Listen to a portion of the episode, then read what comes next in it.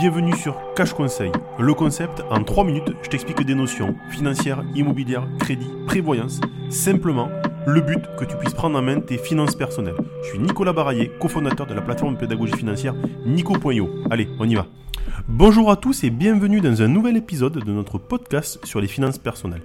Aujourd'hui, nous allons aborder un domaine absolument fascinant et pourtant souvent négligé dans le monde des finances, l'économie comportementale. Alors préparez-vous car nous apprêtons à plonger dans les profondeurs de notre propre esprit pour comprendre comment nous prenons réellement des décisions financières. Pour ceux qui ne sont pas familiers avec le terme, l'économie comportementale est en quelque sorte la fusion de la psychologie et de l'économie. Il ne s'agit pas de savoir comment nous devrions prendre des décisions économiques en théorie, mais plutôt de comment nous les prenons en réalité.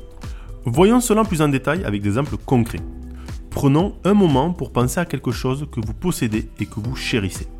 Cela peut être votre maison, votre voiture ou même un objet de collection.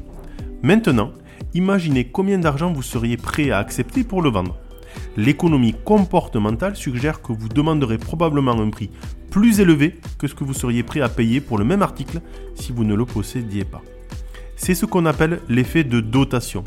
Et c'est un exemple parfait de la leçon dont nos biais cognitifs peuvent influencer nos décisions financières.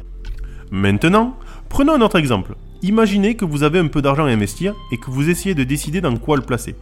Vous entendez parler d'une action ou d'une crypto-monnaie qui a fait des gains impressionnants récemment. Et vous constatez que de plus en plus de personnes en parlent et investissent dedans.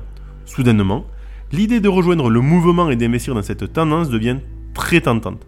C'est ce qu'on appelle l'effet de troupeau.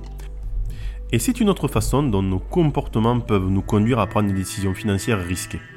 Il est clair que comprendre ces biais et d'autres concepts de l'économie comportementale peut nous aider à éviter les erreurs financières courantes. L'ignorance n'est certainement pas le bonheur quand il s'agit de vos finances. Saviez-vous par exemple que nous sommes programmés pour donner plus de poids à nos pertes qu'à nos gains? C'est ce qu'on appelle l'aversion pour la perte. Et c'est l'une des raisons pour lesquelles nous pouvons nous retrouver à conserver des investissements perdants bien plus longtemps que nous ne le devrions. Mais ne vous inquiétez pas, tout n'est pas perdu.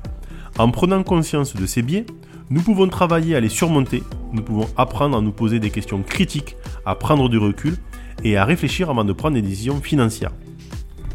Que vous soyez un investisseur chevronné ou que vous cherchez simplement à mieux gérer vos finances personnelles, je suis sûr que vous trouverez ce sujet fascinant. Alors, prenez le temps, réfléchissez, je reviendrai vers vous dans d'autres épisodes pour vous expliquer quelques biais comportementaux afin que vous ne vous trompiez pas entre l'effet de troupeau, l'effet de suivi ou l'effet de perte. Je vous souhaite une bonne journée et je vous dis à demain.